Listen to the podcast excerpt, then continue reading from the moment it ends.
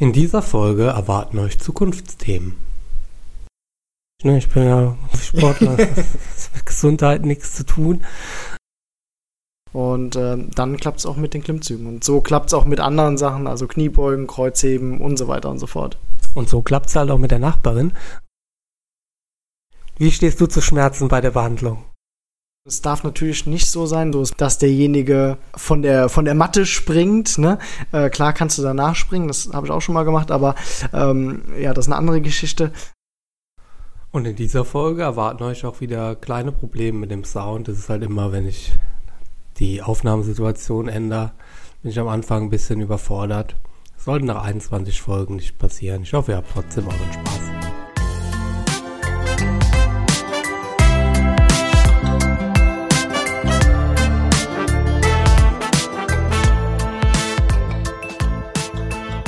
Was der Friseur für jedermann ist, ist der Physio für den Sportler. Die Steigerung des körperlichen Wohlbefindens steht in seiner Jobbezeichnung, aber er ist auch als Seelentröster unterwegs hier und hier im Trainingslager auch ein bisschen Mädchen für alles. Also volles Verständnis von meiner Seite für die privilegierte Öffnung der Friseursalons. Ich bin froh, dass mein Physio dann hier ist und schon lange angekündigt. Der Podcast mit Carlo Tres. Hallo. Hallo Boris. Ich stelle dich kurz vor. Du hast während deiner Fußballerkarriere schon ein bisschen Kontakt mit Triathlon gehabt. Und zwar einer deiner Trainer war der Don Indy. Kannst du vielleicht so ein, zwei Worte für diesen Mann, äh, zu diesem Mann loswerden, der doch in der Triathlon-Szene ziemlich bekannt ist? Also wie war der als Trainer? Also ich kann es mir echt schlecht vorstellen. Ja, der Don äh, Indy bzw. Frank ist ein äh, verrückter Typ. Ähm, ja, ich glaube, so verrückt wie er im Triathlon ist, genauso kann man sich ihn auch beim äh, Fußball äh, vorstellen. Ja, und also Motivation kann ich mir jetzt gut vorstellen. Also Motivation ist eins seiner Steckenpferde. Ähm, wie war das in den anderen Bereichen, die so ein Trainer ausmacht? Also jetzt äh, taktisches Verständnis und ähm, Ausbildung von Jugendlichen? Ja, ich glaube, da war ich noch zu jung dafür, aber ich glaube, das taktische Verständnis ähm, ja, ähm, lassen wir so stehen, aber ich glaube, der Spaß stand auf jeden Fall im Vordergrund. Also du hast auf jeden Fall Spaß mit ihm gehabt. Du hast, das hast dann immerhin dazu gebracht, Jugendregionalliga zu spielen und hast sogar auf transfermarkt.de gibt es ein Profil von dir mit genau äh, einem Spiel im Rheinland-Pokal, das war 17, 18, also noch gar nicht so lange her. Das genau. war wahrscheinlich deine letzte Saison. Ja, das war meine letzte Saison äh, für den äh, SV Spey und äh, da haben wir im Rheinland-Pokal ähm, ja, gespielt. Wir sind aber dann leider gegen eine höherklassige Mannschaft ausgeschieden. Und du warst dieses Jahr noch oder bist immer noch Physio bei Engers, also nicht nur mein Physio, sondern auch Mannschaftsphysio in Engers und warst dann im letzten Jahr mit denen im DFB-Pokal unterwegs und das hast du mir so ein bisschen erzählt, wie das abgelaufen ist und ich finde es ultra spannend, wie so, ja, so Amateurmannschaften jetzt in der ersten Runde des DFP-Pokal unterwegs sind. Also ihr habt ja zum Beispiel auch das Spielrecht getauscht, weil die Auflagen so hoch waren, dass ihr die gar nicht gewährleisten konntet für Presse. Und ich glaube auch, das kam jetzt bei euch nicht in Frage. Aber wenn man quasi ein Abendspiel haben will, dann braucht man auch das entsprechende Licht. Ähm, kannst du vielleicht so ein, zwei Dinge zu diesem, zu diesem ersten Spiel DFB-Pokal für Engers und erzählen, wie das da ablief.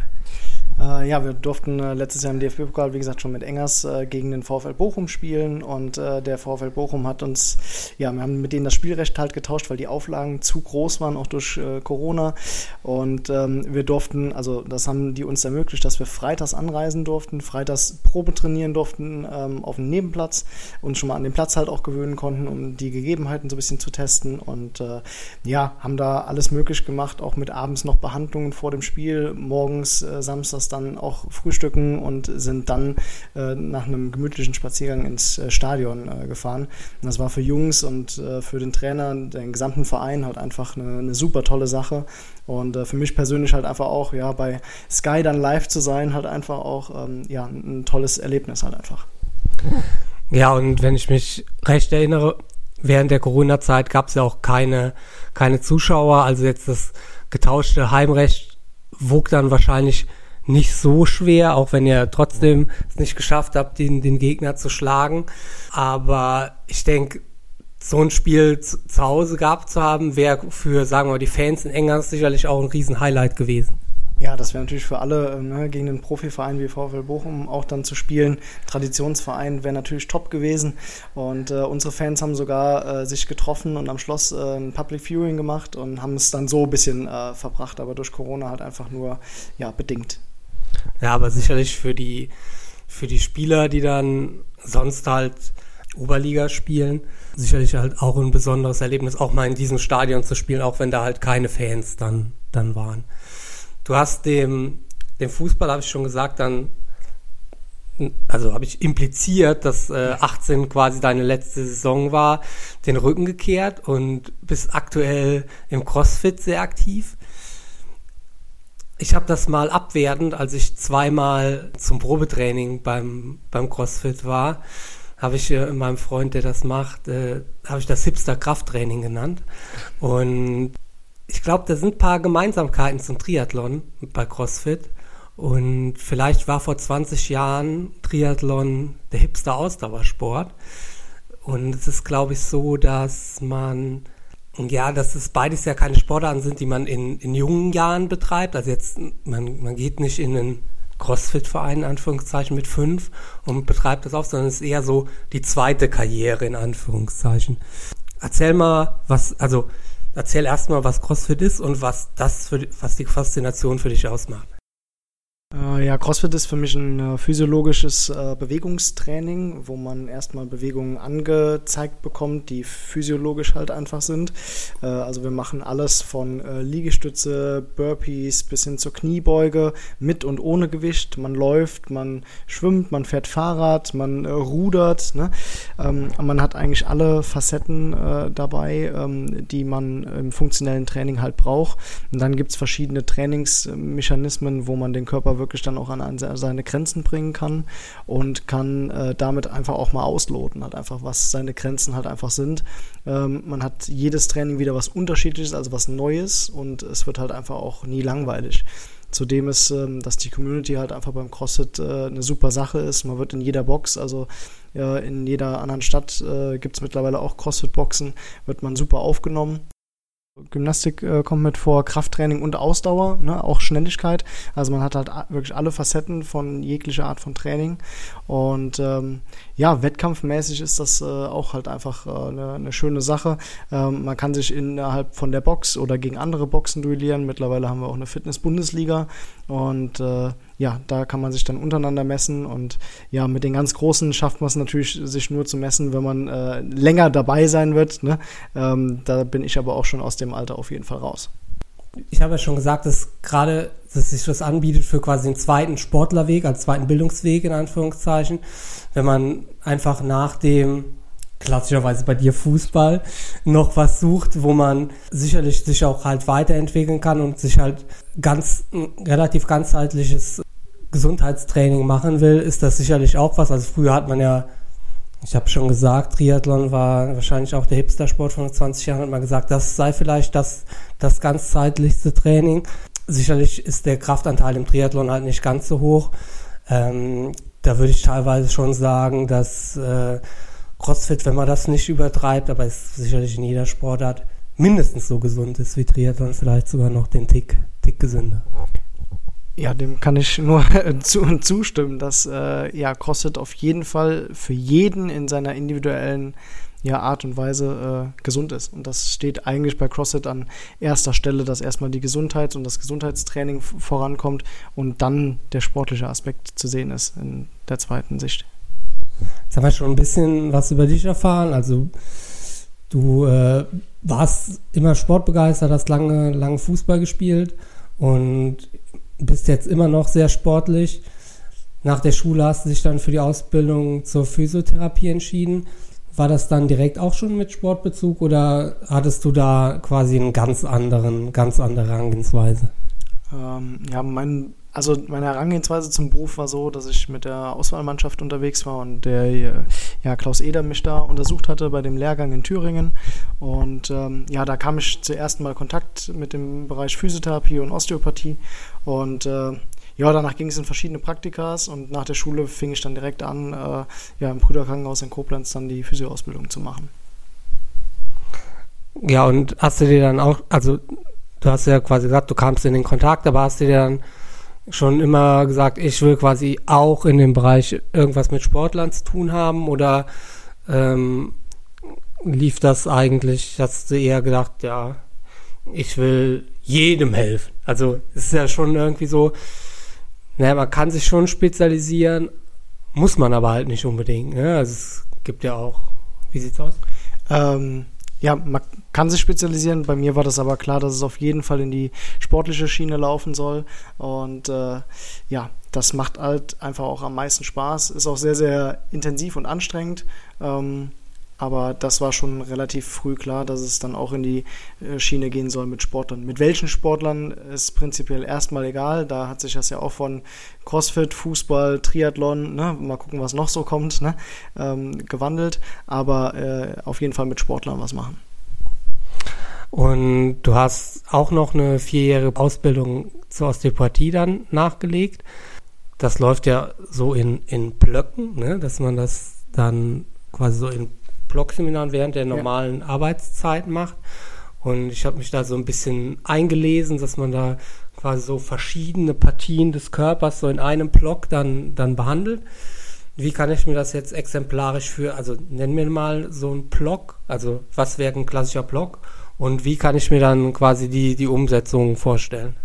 Ähm, ja, genau. Ich habe äh, dann über vier, viereinhalb sogar Jahre äh, Osteopathie an der IAO studiert und ähm, ja, das ist in so einem, wie gesagt, schon Blockunterricht äh, funktioniert das und man kann sich so vorstellen, dass ähm, ja die vier Jahre in äh, ja, gewisse Schuljahre aufgeteilt werden mit äh, jeweils vier Blöcken und dann ist an jedem Wochenende sozusagen ein Block Lendenwirbelsäule, ne, Becken und ISG-Gelenk.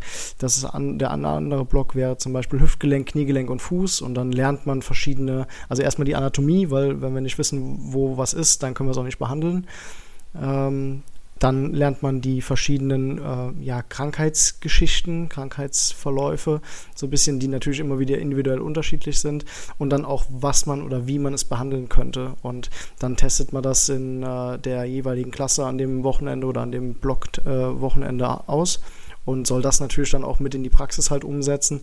Ähm, und immer nach jeweils vier Blöcken wird äh, ein Jahr beendet mit einer Abschlussprüfung. Und wenn man die bestanden hat, dann durfte man ins äh, nächste Jahr halt weiterziehen. Ja, und wo besteht da jetzt der Unterschied zu der Physioausbildung? Also da habt ihr sicherlich auch schon die Anatomie verschiedener Körperteile behandelt. Ähm, der Unterschied äh, besteht darin, dass wir das Ganze in der Osteopathie halt nochmal viel, viel ganzzeitlicher sehen und alle Teile des Körpers äh, mitnehmen. Also wir haben einmal den knöchernen oder den parietalen Part mit äh, Knochen, Muskel, Sehnen und Bänder. Dann haben wir einmal den viszeralen Part, also unsere Organe und dann einmal den kraniosakralen Bereich, unser Nervensystem. Und äh, da kann man in dem Sinne alles drei zusammenfassen und äh, das ist der eigentliche Hauptunterschied äh, von Osteopathie zur Physiotherapie. Also Physiotherapie beschäftigt sich hauptsächlich mit dem ersten Part, also mit Muskeln. Ja, Muskeln, Sehnen, Muskelsehnen und Bänder. Und äh, die Physiotherapeuten gucken halt ziemlich viel lokal und wir gucken halt einfach auch mal an anderen Stellen, wo die Ursache wirklich dann herkommen kann, warum jemand da oder also Schmerzen hat oder Probleme hat. Und dann hast du letztes Jahr im Corona-Jahr, das war sicherlich dann ein ja, schwieriger Zeitpunkt eine eigene Praxis in Urba äh, eröffnet und ähm, wenn, wenn jemand äh, einen guten Physiotherapeuten oder einen guten Therapeuten im Bereich Koblenz sucht, kann ich dich da sehr empfehlen. Seitdem, seit letztem Jahr arbeiten wir quasi auch zusammen. Du hast mir erzählt, dass ich nicht der Erste war, der zu dir kam und äh, als Triathlet kam. So, beziehungsweise es kam jemand und der, der sagte, er möchte gerne Triathlon machen. Kannst du die Geschichte mal erzählen? Äh, ja, wie gesagt, du sagtest gerade, dass ich mich selbstständig gemacht habe. Genau, ich habe mich äh, letztes Jahr ähm, dann in dem Corona-Jahr selbstständig gemacht und ähm, das war auf jeden Fall die beste Entscheidung. Und äh, ja, genau, seitdem arbeiten wir ja auch noch intensiver halt einfach zusammen. Ähm, und zwar einmal die Woche, weil das halt für, wirklich für einen Sportler Sinn macht. Und ja, signifikant ist eigentlich äh, ein Patient, der mir auch sehr am Herzen liegt. Und ähm, ja, der hatte ähm, eine schlimme Erkrankung, also Morbus Menier, das ist eine Schwindelkrankheit. und ähm, ja, das, äh, bei Morbus Menier ist es so, dass das Gleichgewichtsorgan halt einfach verletzt ist und derjenige ja zum Beispiel nicht Auto fahren darf, ne, eigentlich auch kein Gleichgewichtssinn hat, so wie das Krankheitsbild ja auch beschrieben ist. Und ähm, eigentlich auch ja nicht viel Sport oder so machen könnte. Und äh, ja, er meinte halt zu mir hier, ähm, ich würde halt doch gerne irgendwie laufen und irgendwie haben wir es dann hinbekommen, dass, äh, dass er la laufen kann und ist dann äh, fünf Kilometer gelaufen, zehn Kilometer gelaufen, Halbmarathon gelaufen, Marathon gelaufen und dann meinte er zu mir, ich würde auch gerne einen Triathlon machen und äh, ja, dann haben wir es, äh, ich habe nur gemeint, okay, dann schmeißen wir dich halt ins Wasser und setzen wir dich aufs Rad, ne? Und dann sagte er nur, ja, das ist halt schön, ohne Gleichgewichtssinn ist halt immer ein bisschen schwierig und äh, ja, dann haben wir es äh, auftrainiert äh, mit einer Rolle und so weiter und so fort, beziehungsweise das hat er alles äh, auch gemacht. Ich habe ihn äh, eigentlich lediglich behandelt, aber auch dann, ja, wir sind mittlerweile auch sehr, sehr gut befreundet und äh, ja, tatsächlich hat er es dann auch äh, geschafft, äh, ja, Schwimmen und Fahrradfahren zu können, auch ohne Rolle und geht jetzt im Freien fahren und ja, hat dann auch tatsächlich auch einen Triathlon gemacht. Und wie funktioniert das dann ohne Gleichgewichtssystem? Also, also es gibt ja auch, äh, also man kann sicherlich viel kompensieren. Man sieht das ja auch bei, ich will da jetzt weder irgendwen da als Beispiel hinstellen noch sonst irgendwas, aber man sieht es ja auch, dass Leute, die nichts sehen können, mit ihren Ohren Dinge können, die die andere äh, die, die wahrnehmen oder Dinge wahrnehmen, die man selber nicht wahrnimmt. Also Gleicht ihr das irgendwie mit, mit, mit den Augen aus oder wie kann ich mir das vorstellen? Ähm, ja, es ist schwierig. Genau kann ich mir das, äh, genau kann ich mir das auch nicht vorstellen, wie es klappt. Wir sind selber darüber oder waren auch selber darüber ziemlich verblüfft, warum das so geht. Auch weil es medizinisch halt so ist, dass es eigentlich nicht möglich ist, weil die Gleichgewichtsorgane, also oder die Nerven auf jeden Fall da äh, abgerissen sind.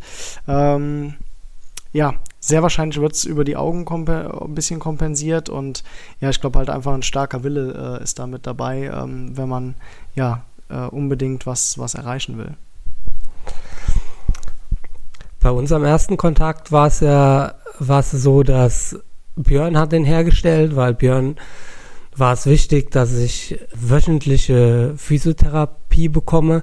Jetzt unabhängig von meiner Verletzungsgeschichte, die ja da in dem, in dem Jahr relativ akut war. Kannst du dich an den ersten Kontakt dann mit Björn erinnern? Äh, ja, der Björn hat äh, in der damaligen Praxis, wo ich war, halt angerufen und hatte mich vorher über äh, Google und Instagram halt ausfindig gemacht und äh, ja, hat dann gesagt, hier so und so, ich habe dann äh, Triathleten, ne, der äh, Boris Stein und ähm, der muss auf jeden Fall behandelt werden von jemandem, der sich auch damit auskennt, auch mit Sportlern und mit Sportverletzungen. Und äh, ja, da hatten wir ein sehr, sehr langes Gespräch von bestimmt ja, fast einer Stunde und okay. Äh, dann äh, ja, kam es dazu, dass du halt in die Praxis kamst und äh, ja, wir uns das Ganze halt angeguckt haben. Ja, genau. Und seitdem arbeiten wir begeistert zusammen. Bei mir war es so, dass vorher meine ähm, physiotherapeutische Betreuung hat äh, die Cousine meiner Frau übernommen und äh, die war auch sehr engagiert und hat sich äh, wirklich da auch immer sehr stark reingearbeitet, obwohl deren, deren Hauptsteckenpferd war tatsächlich eher der Bereich Rehabilitation und Sport war quasi nicht deren erste, deren erste Baustelle, aber die hat für mich quasi alles getan. Das Problem war halt, dass wir Familie und Beruf da echt schwer trennen konnten. Und äh, ich habe es mit meiner Frau schon mal probiert, so die totale Trennung zwischen Beruf und Familie. Das hat aber halt auch nicht funktioniert, weil wenn man das halt komplett trennt, dann hat man halt echt wenig zu reden und weiß halt gar nicht mehr genau, wie es dem anderen oder worum es ihm geht. Und ich hatte halt immer das Gefühl, in dieser Beziehung zwischen der Cousine meiner Frau und mir gibt es halt so eine besondere Verpflichtung. Ne? Also sie hatte so eine besondere Verpflichtung verspürt und deswegen war ich halt auf der Suche nach jemandem Neuen und bei mir in der Region ist es so, da gibt's jetzt nicht so viele ambitionierte Triathleten und dann war es halt einfach auch schwierig, da jetzt so vom Hören sagen, jemanden zu finden und da hat sich Björn drum gekümmert.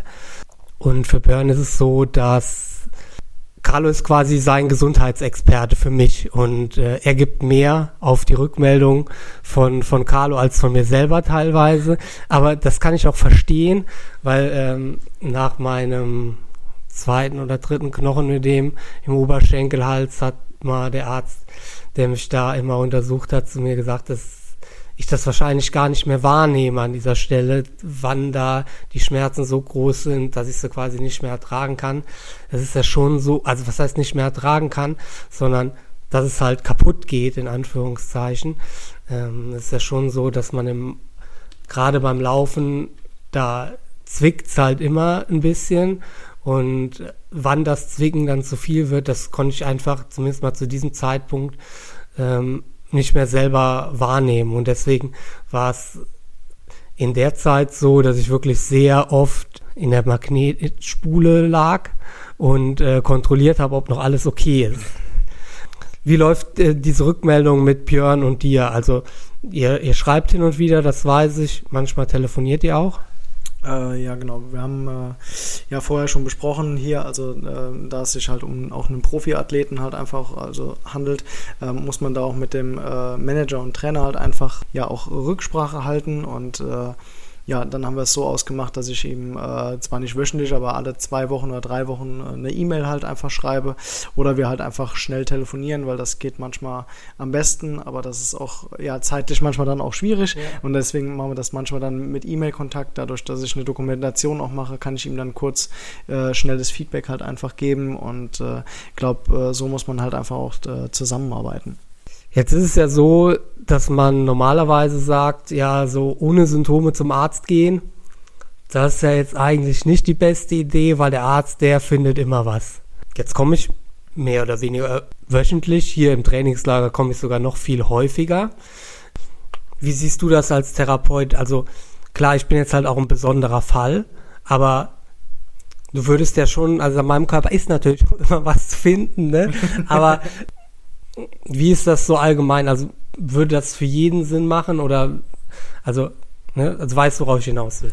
Ähm, ja, also Sinn macht es auf jeden Fall, präventiv halt zu arbeiten. Das heißt ja nicht, dass man erst zum Therapeuten, Osteopathen, Physiotherapeuten, Arzt halt gehen muss, wenn man irgendwas hat, weil dann fällt man ja wieder zurück. Und äh, sinnvoll ist halt einfach schon vorher präventiv was zu machen, damit man halt einfach gar nicht erst diesen Schritt zurück machen kann, und, sondern direkt halt einfach vorwärts machen kann. Und ähm, ja, deswegen ist auf jeden Fall wichtig bei einem Sportler, der wie jetzt bei dir, der 35 bis 40 Stunden halt einfach trainiert, ähm, da auch wöchentlich drüber zu gucken. Und ja, auch wie du schon sagtest, hier im Trainingslager äh, ist das viel, viel häufiger die, die Sache, dass man da drüber gucken sollte, ähm, um halt einfach auch Verletzungen zu vermeiden. Und äh, ja, da halt einfach dem Körper die Regeneration halt einfach viel, viel schneller zu bringen, ähm, damit der Körper dann wieder leistungsfähig ist.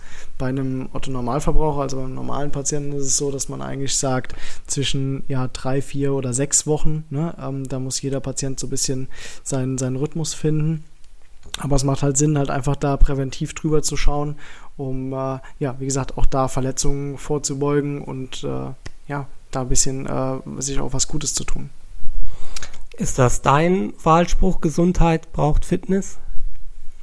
Nee, das äh, kam im Zuge äh, von äh, Corona aus der Gesundheitsbranche und äh, ja, da schließe ich äh, mich natürlich aber auch, äh, auch an, ne? also weil ähm, ja, ich glaube, um gesund zu sein, zählt nicht nur gesunde Ernährung, sondern halt einfach auch die körperliche Fitness, um alles halt einfach auch ja, gut über den Tag zu bringen.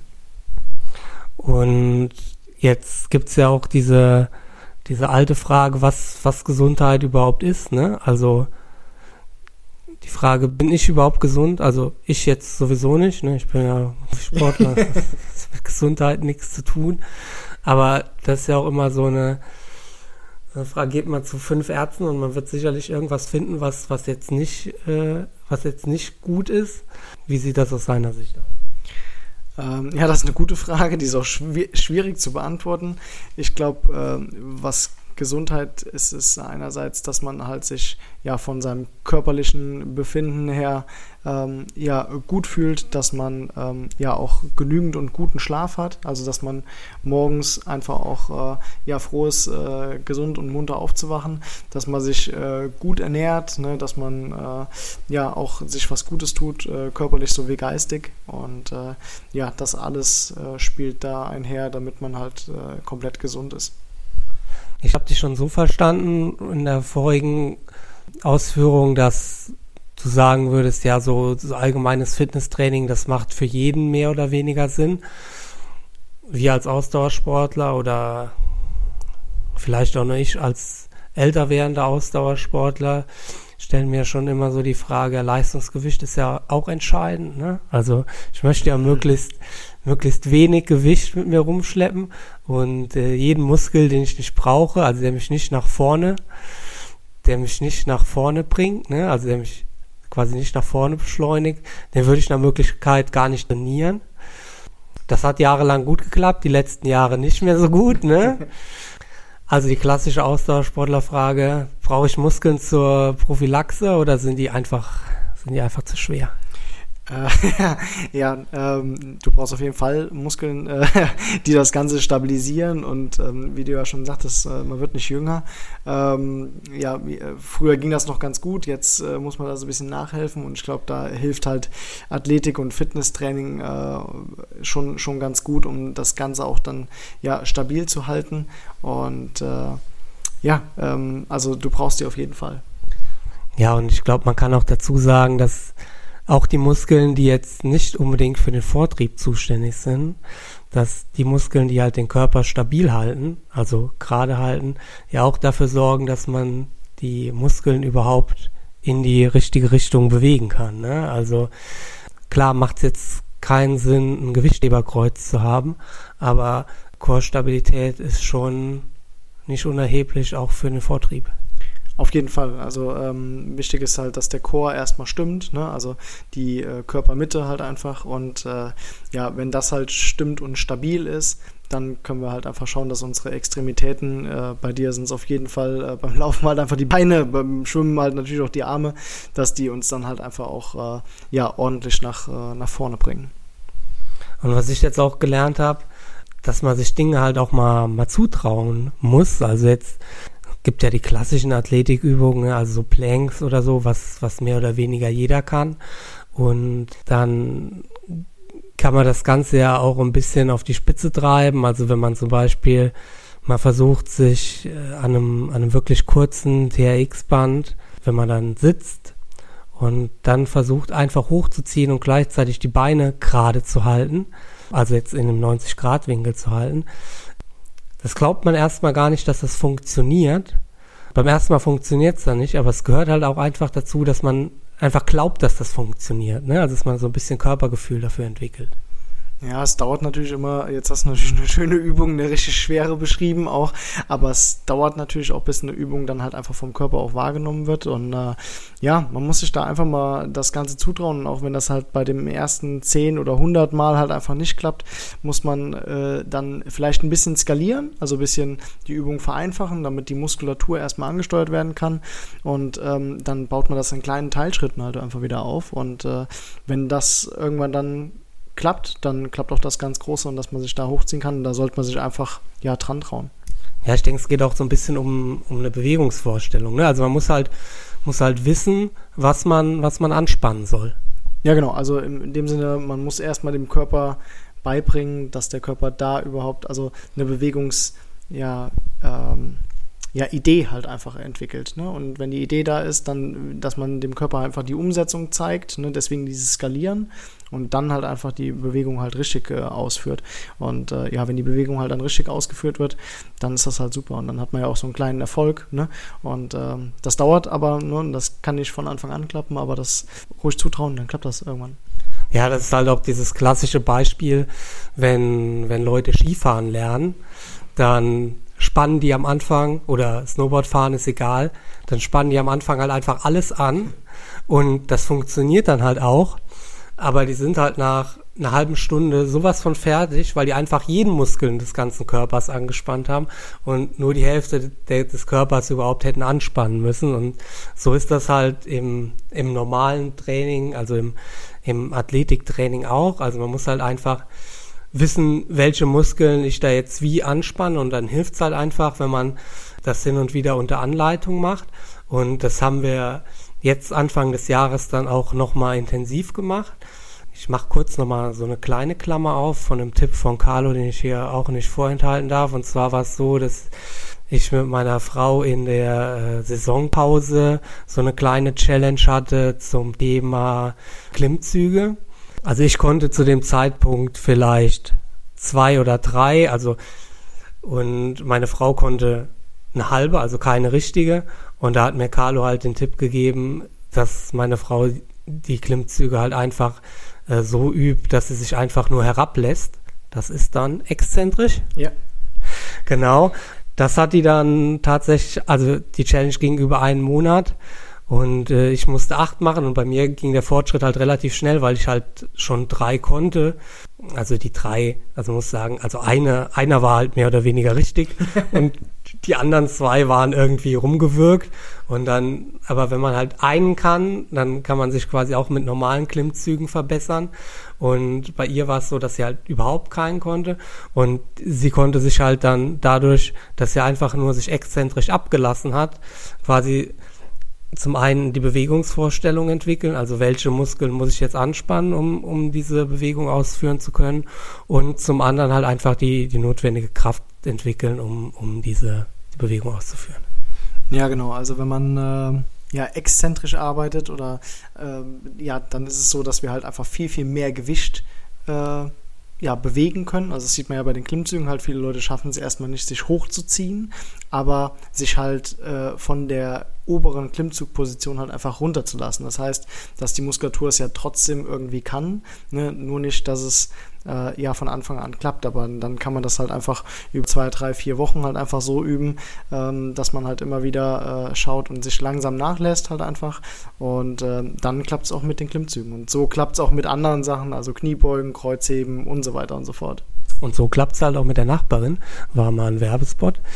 wenn man, wenn man das oft macht und einen schönen Körper dadurch bekommt. Die Klammer können wir schließen und ich wollte, ähm, wollte eigentlich davon berichten, dass ich äh, Anfang des Jahres dann nochmal so eine Art Reha gemacht habe. Und zwar war es so, oder ist es so, im, im Sport in Deutschland gibt es so paar Koryphäen auf dem Gebiet Physiotherapie und Behandlung hoffnungsloser Fälle. Und einer davon ist halt Hansi Friedel.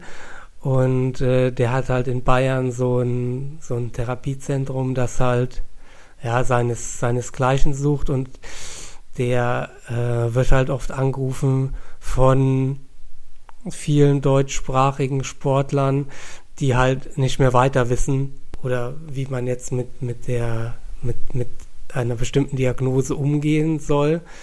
Und das Coole an, an seiner Philosophie dann, nachdem der einen dann angeschaut hat und auch behandelt hat, ist halt, dass man ja, Physiotherapie und halt Athletik unter einem Dach hat. Und das ist ja auch so ein bisschen auch dein Ansatz, ne? dass man sagt, wir wollen, wir wollen jetzt nicht nur den akuten Schmerz behandeln, sondern wir wollen auch, dass der Athlet nach Möglichkeit nie mehr, äh, also nie mehr ist natürlich ein hohes Ziel, aber wir wollen auch minimieren, dass wieder Probleme auftreten. Ja, genau, da waren wir vor drei Wochen beim, beim Hansi und äh, ja, ich würde sogar so sagen, dass der sich ein Imperium da aufgebaut hat. Ähm, wenn ich überlege, dass ich bei mir im Keller meiner Eltern halt einfach einen kleinen Raum habe, wo ich mich sehr, sehr wohl fühle. Ne? Ähm, und äh, wenn ich sehe, wie er da, was er da für ein toll, äh, ja, ein tolles Ding halt einfach auch hat mit äh, super freundlichen, netten Mitarbeitern und er selbst ist wirklich, ja, wie du schon sagtest, eine, eine Koryphäe da drin ähm, und macht da natürlich alles richtig, auch also nach den Behandlungen einfach direkt ins Athletiktraining überzugehen, um nach einer Behandlung, wo wir den Patienten und dem Patienten halt einfach wieder das wiedergeben wollen, die Selbstheilungskräfte zu aktivieren und dem Körper so ein bisschen eine Bewegungsfreiheit zu geben, ähm, dann auch das Gleiche halt dann kräftigen können halt einfach. Das macht äh, super viel Sinn und ähm, ja, da waren wir ja, äh, du warst sogar noch länger da, du warst insgesamt ja fünf Tage da und ähm, ja, äh, danke nochmal, dass ich da halt einfach drei Tage mit äh, da sein durfte und das war einfach, ähm, ja, Weltklasse, das, äh, das zu sehen halt ja, für mich war, es wichtig, dass ihr beide mal in Austausch tretet, also euch persönlich halt auch trifft, weil du bist derjenige, der mich ähm, wöchentlich sieht und waren sie, war ich äh, im letzten und im Jahr davor halt auch relativ oft, also fast, äh, also teilweise bin ich einmal im Monat nach München gefahren, manchmal auch, äh, manchmal auch zum Glück nicht ganz so häufig und dass ihr beide dann in Austausch tretet und äh, quasi meine Gesundheit da, in, dass ich da meine Gesundheit in besten Händen weiß. Ja, Hansi trägt halt auch den Spitznamen der Metzger. Die Behandlungen bei ihm sind, ja, also, wie stehst du zu Schmerzen bei der Behandlung? äh, ja, das äh, kann ich so ein bisschen unter, unterschreiben. Also es ist äh, ja Hansi wählt eine sehr, sehr intensive Behandlungsmethode, ähm, aber er weiß halt zu 100 Prozent, was er, was er da tut. Ne? Und ähm, ja, äh, ich glaube, das macht ihn aber auch so außergewöhnlich. Und ähm, wenn man also sich genau mit der Anatomie auskennt, wenn man genau weiß, was man darf und was man nicht darf, dann kann man auch so Grenzen überschreiten und das unterscheidet uns Therapeuten äh, einfach von äh, Otto Normal Therapeuten, sage ich jetzt einfach mal. Und äh, ja, das ist eine, eine super Sache und auch gerade der Austausch mit ihm, also auch, muss ich auch jetzt sagen, ich habe äh, ja alle zwei Tage hier auch im Trainingslager einen Austausch mit ihm, damit wir uns über dich und auch über andere Athleten halt einfach da unterhalten können und bestmöglich abstimmen können. Ja, aber nochmal konkret zu Schmerzen bei Behandlung. Ne? Also zum Beispiel bin ich am Sonntag hatten wir einen kleinen Traillauf, da bin ich zweimal umgeknickt, jetzt nichts Schlimmes, also jetzt nicht so, dass, also umgeknickt ist nie toll, ne, aber kann halt auch mal passieren, je nachdem, wo man da so hintritt. Und ähm, dadurch hatte ich halt keinen dicken Knöchel, aber halt Spannung im, in der Wade. Und die Behandlung danach war halt auch jetzt nicht unbedingt angenehm, ne? Also da würdest du ja, da hast du dann halt selber für dich entschieden, wenn, wenn ich da dem, Athlet, äh, dem, dem Patienten jetzt kurzzeitig Schmerzen zufüge, wird es dem langfristig besser gehen. Ne? Das ist ja schon immer irgendwie Devise. Ne? Aber wie gehst du da, da um mit, darf das wehtun, weh, weh, weh, soll sowas tun? Ähm, ja, also es darf schon wehtun. Hier bei der Sache äh, ja, ähm, man muss da immer gucken, was derjenige halt einfach hat. Ne? Und äh, aber es darf auf jeden Fall wehtun. Es darf natürlich nicht so sein, so ist meine Meinung dazu, dass derjenige äh, ja von der, von der Matte springt. Ne? Äh, klar kannst du danach springen, das habe ich auch schon mal gemacht, aber ähm, ja, das ist eine andere Geschichte. Äh, aber du darfst schon da ordentlich reingehen und darfst schon ähm, ja, äh, mal das ganze Fasziensystem halt äh, frei machen und das ganze äh, muskuläre System, damit halt einfach auch die ganzen Triggerpunkte die ganzen Verklebungen sich halt einfach lösen. Und ja, da darf der Patient schon mal das Gesicht ordentlich verziehen. Jetzt erzähl nochmal die Geschichte mit dem, wo du danach gesprungen bist. Äh, ja, äh, tatsächlich hatte ich einen Patienten, der hatte einen Triggerpunkt. Also ein Triggerpunkt ist ein Mus äh, Punkt am Körper, der halt nicht durchblutet und nicht durchlüftet ist. Und der lag auf dem Bauch und ähm, ich war mit meinem Ellenbogen so bei ihm, äh, ja, äh, im Rückenbereich mit drin und er sagte auf gar keinen Fall da reindrücken und ist von der Liege gehüpft.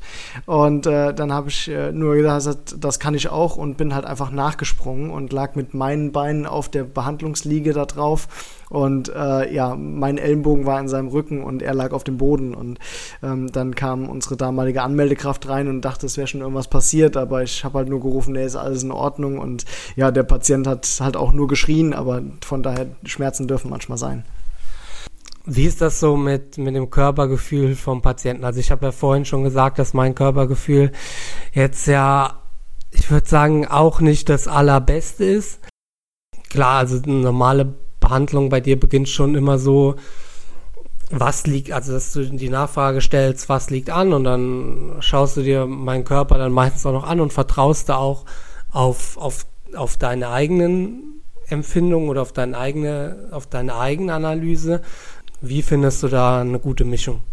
Ähm, ja, ich glaube, als erstes immer zu fragen, äh, ja, wie es dem Patienten geht, was momentan oder die letzten Tage Schmerzen gemacht hat äh, und oder was momentan halt so grundsätzlich anliegt, ähm, wenn man jemanden längerfristig äh, betreut.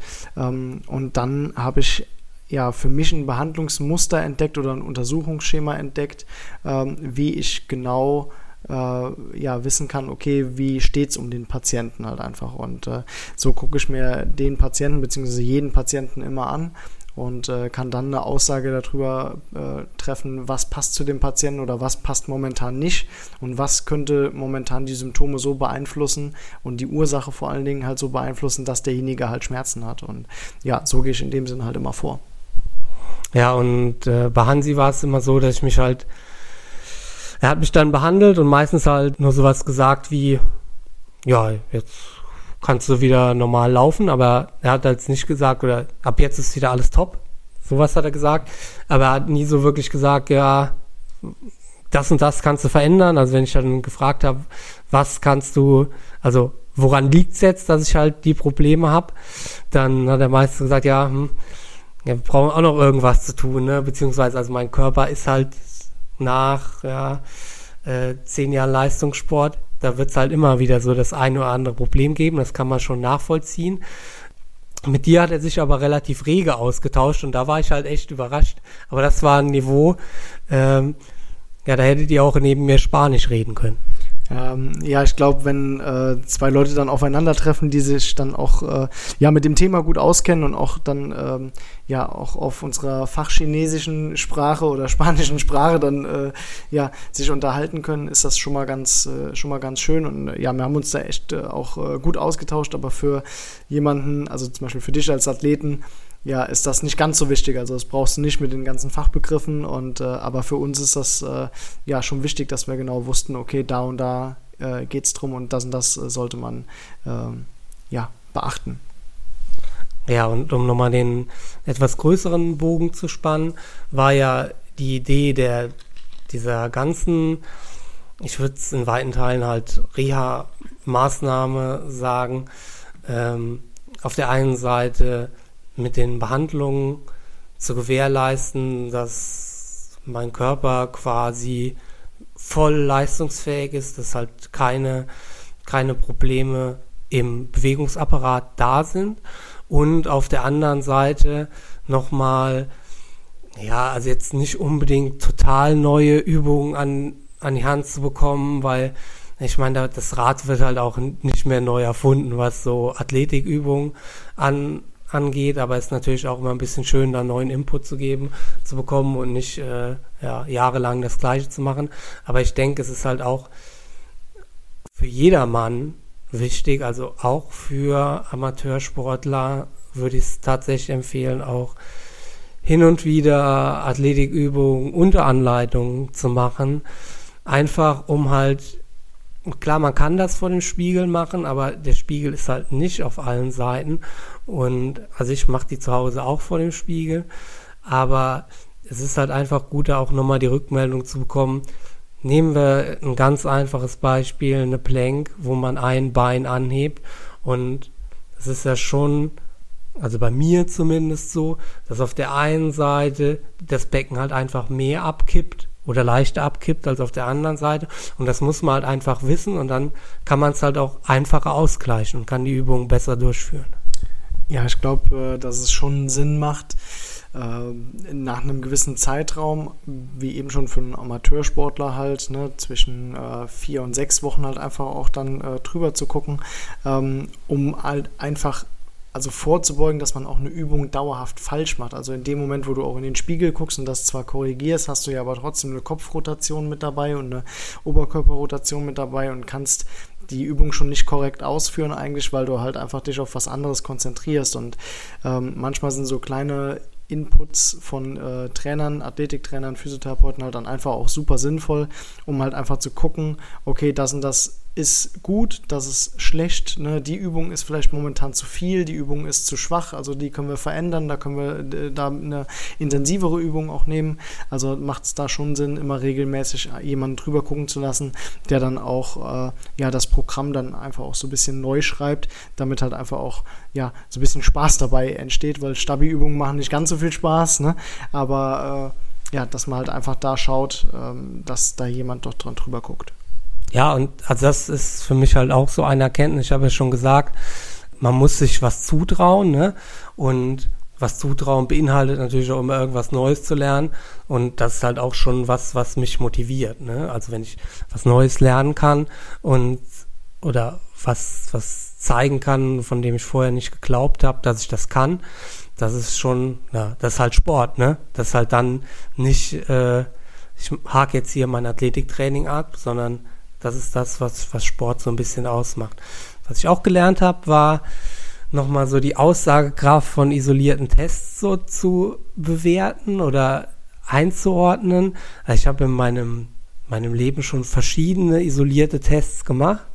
Ähm, also klassisches Beispiel ist so, das kann der Therapeut auch auf der Behandlungsbank machen, also dass der einfach schaut, ähm, wie stark kann ich auf dem rechten Bein das rechte Bein, also beispielsweise im, im Knie beugen, also mit wie viel Kraft kann ich es ja. beugen oder wie weit, wie kann ich das Bein nach außen abstrecken, also so klassische Bewegungsvergleiche, so nach, nach dem, also es ist ein bisschen subjektiv, weil der, weil der Therapeut das ja quasi fühlt mit den Händen, aber ähm, der hat ja das entsprechende Bewegungs, äh, das entsprechende, entsprechende Gefühl. Ich meine, er, er kennt in meinen Muskeln ja auch, ob der jetzt verspannt ist oder nicht. Und dann kann der auch entscheiden, ob ich mit dem rechten Bein stärker drücken kann als mit dem linken. Dann gibt's ja auch so Stühle, in die man so eingespannt wird und in denen man sich eigentlich überhaupt nicht bewegen kann, sondern man drückt einfach in die entsprechende Richtung. Ne? Und das wird dann, wird dann halt gemessen, die Kraft, die man da entwickeln kann. Und beim Hansi war es jetzt beispielsweise so, dass ich halt Beinstrecker und Hüftbeuger die Kraft da isoliert gemessen habe und da konnte man das halt dann tatsächlich richtig bewegen. Ne? Musste man dann halt, einmal wurde Kraftausdauer gemessen und einmal Maximalkraft. Und die Ergebnisse unterscheiden sich jetzt doch stark. Also wenn man jetzt einfach nur den Beinstrecker nimmt, dann ist es so, dass ich auf der kurz nachdenken, nichts Falsches sage. Ja, auf der rechten Seite ist mein Beinstrecker stärker als auf der linken Seite. Wenn ich aber jetzt Übungen durchführe, wo ich meinen Beinstrecker links und rechts ansteuern muss, dann kann ich das auf der linken Seite einfach besser als auf der rechten.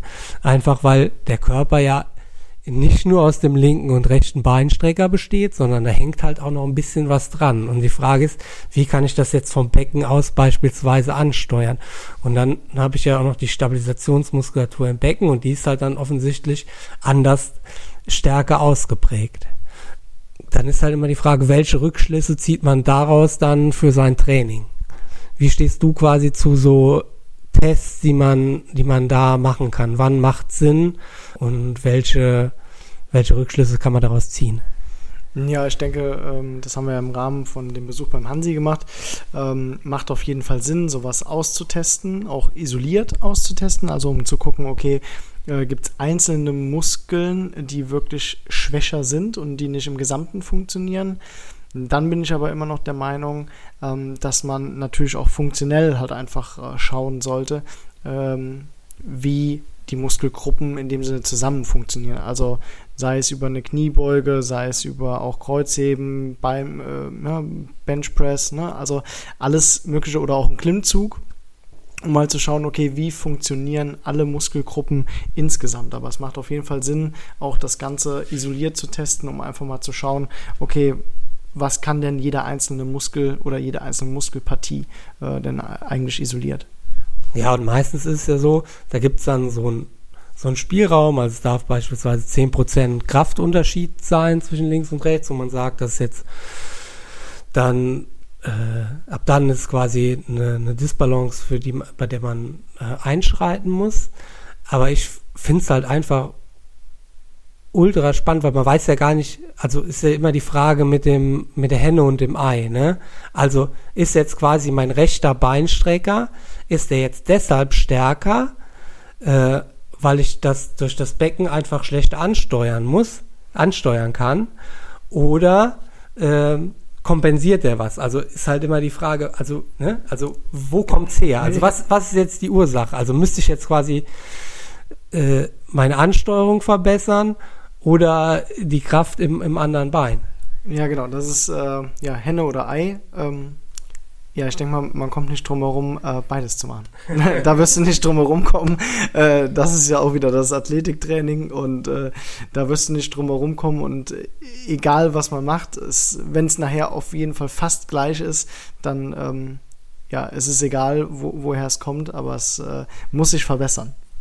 Ja, deswegen bin ich halt auch ein Freund von so ein bisschen komplexeren Übungen, weil dann äh, trainiert man halt eben nicht nur das eine Teil, sondern äh, so ein bisschen, äh, bisschen universeller. Du bist jetzt netterweise mit unserer Trainingsgruppe mit ins Trainingslager gekommen.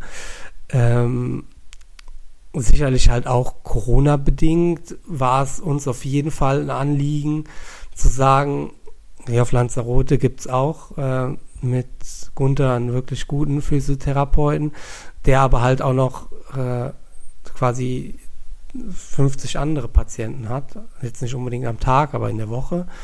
Ähm, und da war es uns halt einfach ein Anliegen, dass wir quasi unsere Gruppe möglichst klein halten. Und so kamen wir halt jetzt in den Genuss, also wirklich häufig behandelt zu werden und äh, optimale physiotherapeutische Betreuung zu haben. Und das ist echt, echt schon geil. Und Jan Frodeno lebt es ja vor und der ist quasi Benchmark bei uns im Sport, dass sich äh, Investitionen in die Gesundheit äh, auf jeden Fall auszahlen. Also der hat quasi einen eigenen Physiotherapeuten angestellt, der ihn mehr oder weniger täglich mhm. äh, behandelt. Wie waren denn so deine Erwartungen, drei Wochen Trainingslager mit Triathleten? Du hat, kanntest mich schon als Triathlet, hattest auch ähm, in Koblenz schon den einen oder anderen Altersklassenathlet auch bei dir in der Praxis. Jetzt äh, mit Triathlon-Profis so im Trainingslager zusammenzuarbeiten, konnten wir, was sind deine Erwartungen, konnten wir die, konnten wir die erfüllen? Ich sag mal, mit Fußballern warst du ja schon mal im Trainingslager auch selber. Was sind da so die Unterschiede? Ja, ist auf jeden Fall ähm, ja, eine interessante, eine interessante Sache, auch die Sportart ähm, äh, ja dann so intensiv auch kennenzulernen, auch gerade im, im Profibereich. Und ich glaube, es hat auf jeden Fall Sinn gemacht, dass ich äh, mit, mit dabei bin und äh, dass man halt wirklich täglich und maximal äh, zwei Tage dazwischen äh, jeden äh, zu, zu behandeln und dass man auch klar Corona-bedingt die Gruppe halt klein hält und äh, ja, und da nicht irgendwie extra nochmal jemanden äh, einbestellt und so weiter und so fort. Ähm, ja, was, äh, was mich so erwartet hat, also man hat ja schon gesagt, so ja, okay, du musst dann behandeln, ne? Und ähm, das ist ja auch überhaupt kein, kein Problem, aber dass man ähm, ja wirklich äh, einen langen Tag hat, ne? Und ich kannte das ja ein bisschen von dir, wo du so erzählt hast, so ja, so eine 35 Stunden Trainingswoche und man steht halt morgens früh auf und ja, hier ist es wirklich so, dass wir fast jeden Morgen um 7 Uhr äh, am Schwimmen sind, ne? Wo du auch äh, wirklich immer am Beckenrand stehst, aber ich glaube, das ist halt auch so ein, so ein Fußballergruppen Ding, ne? Dass man dann, dann sagt, also der Physiotherapeut müsste da jetzt nicht unbedingt am Beckenrand morgens stehen, machst du aber, weil du, weil du das, glaube ich, aus Fußballerkreisen so gewohnt bist, weil dann stehen alle morgens parat bei der Stange und das ist halt nicht so, also das muss man halt schon sagen, Triathlon ist schon Individualsport und ähm, ich glaube, dass wir schon eine pflegeleichte Gruppe sind, wo sich halt niemand so irgendwelche Privilegien oder so rausnimmt, ne? Aber es ist immer noch ein Individualsport und äh, jeder versucht quasi für sich das Optimale herauszuholen. Das ist für mich halt so ein Unterschied vom, vom, vom Fußball. Ne? Ja klar, also äh, ja, eigentlich ist es äh, ein Individualsport und jeder versucht das Bestmögliche in dem Trainingslager für sich erstmal persönlich zu holen. Ähm, hier hat man aber wirklich eine super homogene Gruppe mit den ganzen Leuten. Ähm, das, äh, das macht super viel, viel Spaß. Und ähm, ja, ich stehe halt jeden Morgen direkt äh, mit auf, weil ich finde, das gehört so zu einem Team mit dazu. Und äh, außerdem bin ich dann halt auch wach. Ne? Das, das ist dann schon mal ganz, schon mal ganz gut. Und äh, ja, auch das, also wie so ein Tag gestaltet wird. Also wenn man erst schwimmen geht, dann geht man frühstücken, dann fahrt ihr Fahrrad vier, äh, vier Stunden ne? und äh, danach geht es nochmal zum Laufen und auch zwischendurch Behandlung und danach vor dem Essen und auch nach dem Essen Behandlung. Also geht der Tag immer bis 22, äh, 23 Uhr und äh, ja, das ist schon äh, sehr interessant zu sehen, dass ein ja, Sportler ähm, oder dass hier Triathleten halt einfach so viel und so lange trainiert. Ähm, wenn man die Fußballer halt nimmt, wir Fußballer sind halt faul, ne? Und äh, ja, wenn man da sagen würde, man macht ein Trainingscamp, dann steht es mal um ja, 9 Uhr auf, dann geht man ein bisschen auf den Platz, kickt und äh, dann macht man es vielleicht nachmittags nochmal, aber dann war es dann auch. Also mehr als vier Stunden wird ein Fußballer auf jeden Fall nie trainieren. Ja, also das war quasi schon sowas, wovon du wusstest, dass dich das erwartet, ne? Dass äh, sicherlich die Trainingszeit so ein bisschen höher ist. Hat dich auch irgendwas überrascht? Äh, ja, über, über, überrascht hat äh, mich äh, das Ganze, dass die Leute wirklich auch immer alle pünktlich sind, wenn wir sagen, wir machen irgendwas. Und äh, ja, dass äh, ja, irgendwie die Leute halt einfach, äh, trotzdem sie Individualsportler sind, sich in der Gruppe so gut verstehen. Ja, also muss man, muss man dazu sagen, dass, dass das schon eigentlich die Regel ist, zumindest mal, wenn man mit mir zusammen, da habe ich die anderen auch ein bisschen erzogen. Also jetzt nicht jeden. Also vom Marc weiß ich zum Beispiel, dass er auch sehr pünktlich ist.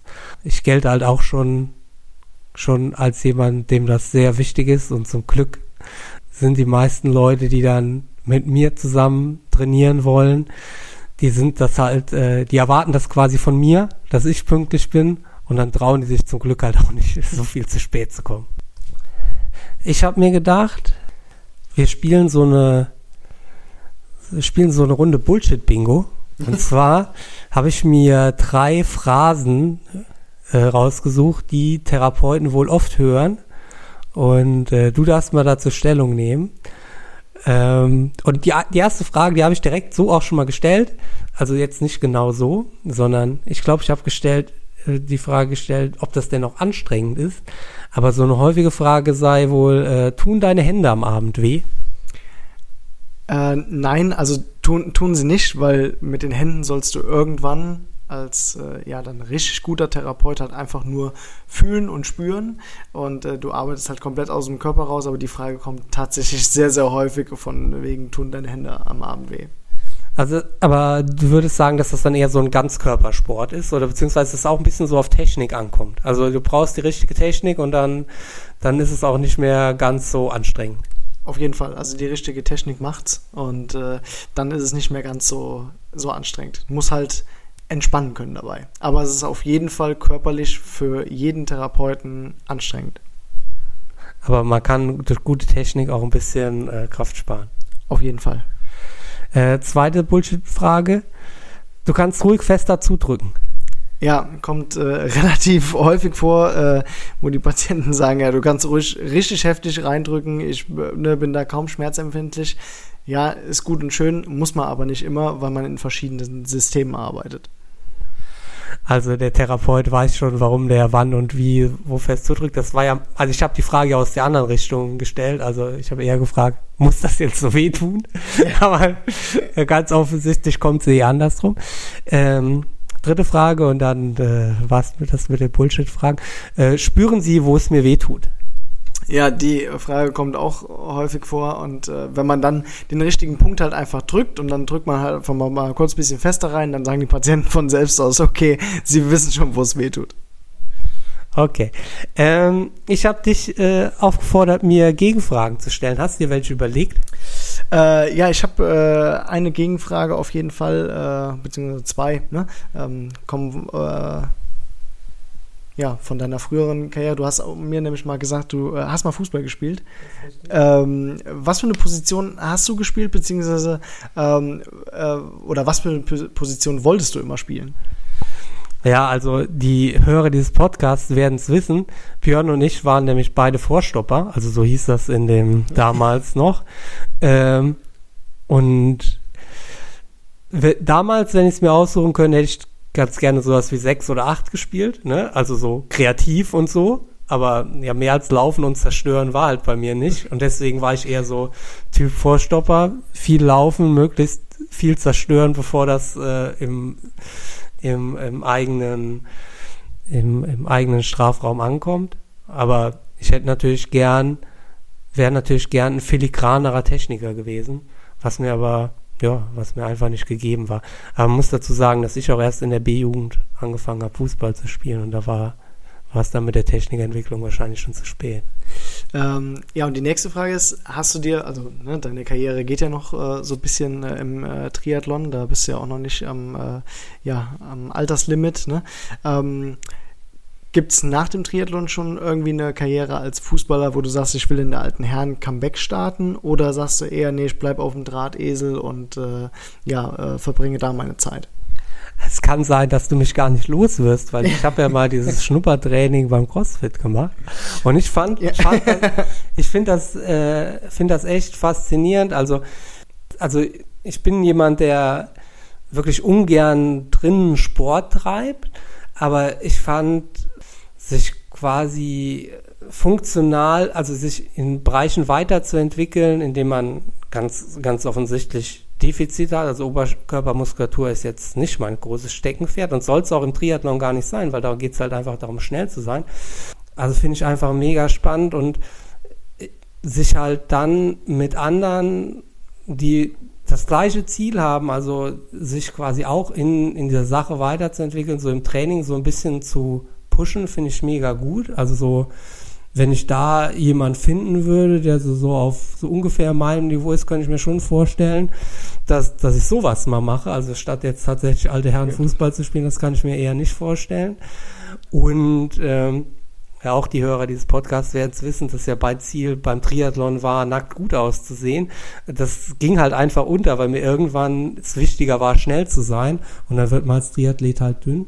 Und dann könnte ich vielleicht doch nochmal einen Modelkörper bekommen. Also von daher, also ich würde sagen, eher eine, eher eine Karriere im CrossFit als im Fußball. Dann äh, ja, speichere ich mir das auf jeden Fall ab und dann sehen wir uns auf jeden Fall beim, äh, beim CrossFit.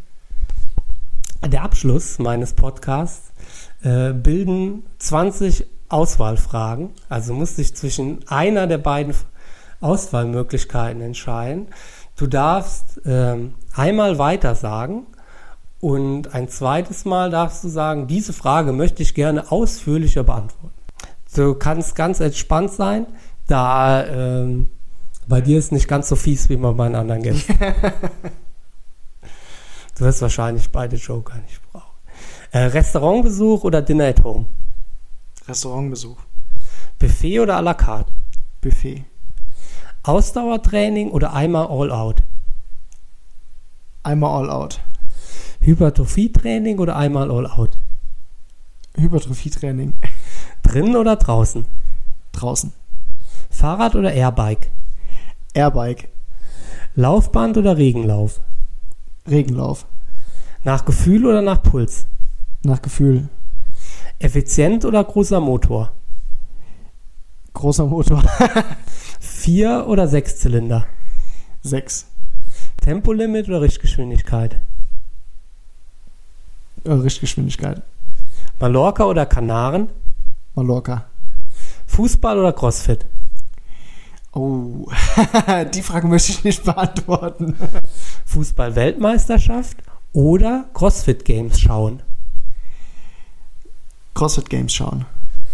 DFB-Pokal oder CrossFit Games? CrossFit Games. Supporter oder Athlet? Athlet. Offenes Ohr oder Durchzug? Offenes Ohr. Selbstmassage oder Therapeut? Therapeut. Vorsorge oder Nachsorge? Vorsorge. Trinkgeld oder Süßes? Dann lieber Süßes.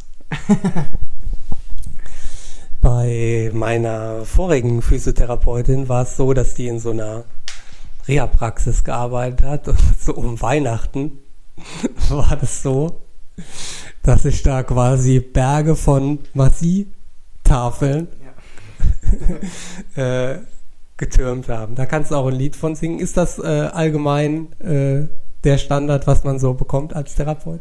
Ja, also zu, zu Weihnachten oder auch zu Ostern ist es so, dass man ähm, ja, mit äh, Schokolade äh, zubombardiert wird.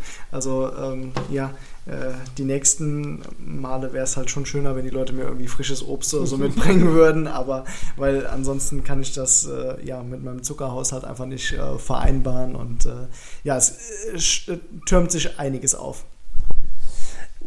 Und ich habe dann doch noch eine ein bisschen kritische Nachfrage und zwar ähm, Selbstmassage der Therapeut. Du hattest gestern ein, ein Kommentar unter deinem Instagram-Profil, die übrigens sehr sehenswert ist. Ich werde es auch in den Show Notes verlinken. Schon allein deswegen, falls man mal mit Carlo Kontakt aufnehmen will, um sich, äh, um sich behandeln zu lassen, äh, dass da jemand geschrieben hat, dass er äh, dass er keinen Therapeut bräuchte, sondern das alles per Selbstmassage machen kann. Da hast du ein bisschen, da warst du kurz nicht äh, ganz der, ganz der nette Typ, der du sonst immer bist und in sich ruhend. Kannst du kurz mal was dazu sagen? Ähm, ja, das war unter meinem letzten Instagram-Post und ähm, da hat mir jemand drunter geschrieben, dass äh, er ähm, ja immer oder allen Patienten halt rät, eine Selbstmassage äh, zu machen und äh, ja eine Selbstdiagnose auch zu stellen und ähm, nicht zum Arzt oder zum Therapeuten zu gehen, weil die ja eh immer nur Geld daran verdienen wollen. Und ähm, ja, das ist halt einfach grundlegend, das darf ich jetzt mal sagen, Bullshit. Und ähm, ja, also wenn jemand irgendwie Beschwerden hat, und dann sollte er auf jeden Fall äh, seinen Therapeuten des Vertrauens oder Arzt aufsuchen, dem er dann auch wirklich vertraut. Ob man da natürlich dann auch den Besten in, in der Hand hat, ist eine andere Frage, aber dass jemand als erstes eine Selbstmassage macht und damit äh, anfängt, Diagnosen rumzuwerfen, zu, zu werfen, äh, das sollte doch bitte unterlassen werden. Dann habe ich gemeint, ich müsste ihm eine, eine, eine, tolle Mail schreiben oder Sprachnachricht eher schicken. Ähm, und äh, dann habe ich natürlich auch das Kommentar gelöscht, weil so äh, Kommentare wollte ich natürlich nicht unter meinem äh, Post äh, drin haben. Und da bin ich einmal kurz aus der Haut gefahren, ja. das, das, ist richtig. Und eigentlich wollte ich halt gestern mit Carlo den Podcast aufnehmen und da habe ich gedacht, ah, in dieser Stimmung, das, das ist mir ein bisschen zu heiß. Ähm, Nee, ich muss sagen, dass ich gestern mit der Vorbereitung noch nicht ganz fertig war und es dann entspannter war für mich, das heute zu machen. Die Frage hat tatsächlich so ein bisschen einen ernsten Hintergrund. Habe ich ja schon gesagt, dass ich zu Hause so einmal in der Woche zu Carlo gehe. Hier jetzt ein bisschen öfter, aber trotzdem habe ich hier meine Backroll dabei und trotzdem ähm, mache ich hier den Übungen, was halt einfach, was ich halt einfach damit sagen will, ist, dass äh, der Therapeut halt auch nicht alleine kann, sondern äh, man muss selber halt auch ein bisschen Initiative zeigen. Und bei mir ist das zum Beispiel so, dass ich äh, an Lauftagen auf jeden Fall und an, an anderen Tagen, jetzt je, je mehr ich trainiere eigentlich auch, ähm, am Abend oder zumindest mal nach der letzten Einheit noch so ein, noch eine Selbstmassage durchführe mit den Backrolls und ähm, auch noch so ein bisschen Flexibilitätstraining mache. Und äh, da würde ich sagen, dass das auch sein, seinen Stellenwert hat. Aber das wollte Carlo auch gar nicht, glaube ich, äh, angreifen. Äh, das ist auf jeden Fall sehr, sehr wichtig und äh, auch gut, dass du das machst. Und äh, das soll auch so sein. Also, dass man sich nach dem Laufen, nach dem Fahrradfahren auf jeden Fall ausrollt und äh, auch davor überhaupt auch die Range of Motion halt hinbekommt. Ähm, dass man die Bewegungsfreiheit halt einfach hinbekommt. Äh, das macht auf jeden Fall Sinn, aber also es ging bei dem Post halt einfach äh, lediglich darum, äh, dass ja, er noch nicht mal eine Diagnose sich von einem Arzt einholen würde. Und ähm, natürlich bedarf äh, der Therapeut auch immer die Mithilfe vom äh, Patienten. Also alle Patienten sollen auf jeden Fall auch was machen. Da hilft eine Blackroll halt einfach ungemein. Ja, aber noch schöner ist es gerade wie hier, wo man halt nicht ganz so viel machen muss, weil wir unseren Therapeuten dabei haben, der auch noch das äh, Flexibilitätstraining morgens manchmal anleitet und äh, der ein oder andere hat bei Instagram den Witz auch nicht ganz verstanden, dass wir allmorgendlich eine Yoga-Session hier machen würden. Aber ja, wunderschön, dass du dabei bist und danke, dass du dir die Zeit für diesen Podcast genommen hast. Ja, danke, dass du mich äh, eingeladen hast für den äh, Podcast und äh, ja, auch, dass äh, mir das irgendwie ermöglicht äh, haben, dass äh, ich hier mit dabei sein kann. Naja, andersrum, wenn Schuh draus wird, sind einfach happy, dass du da bist.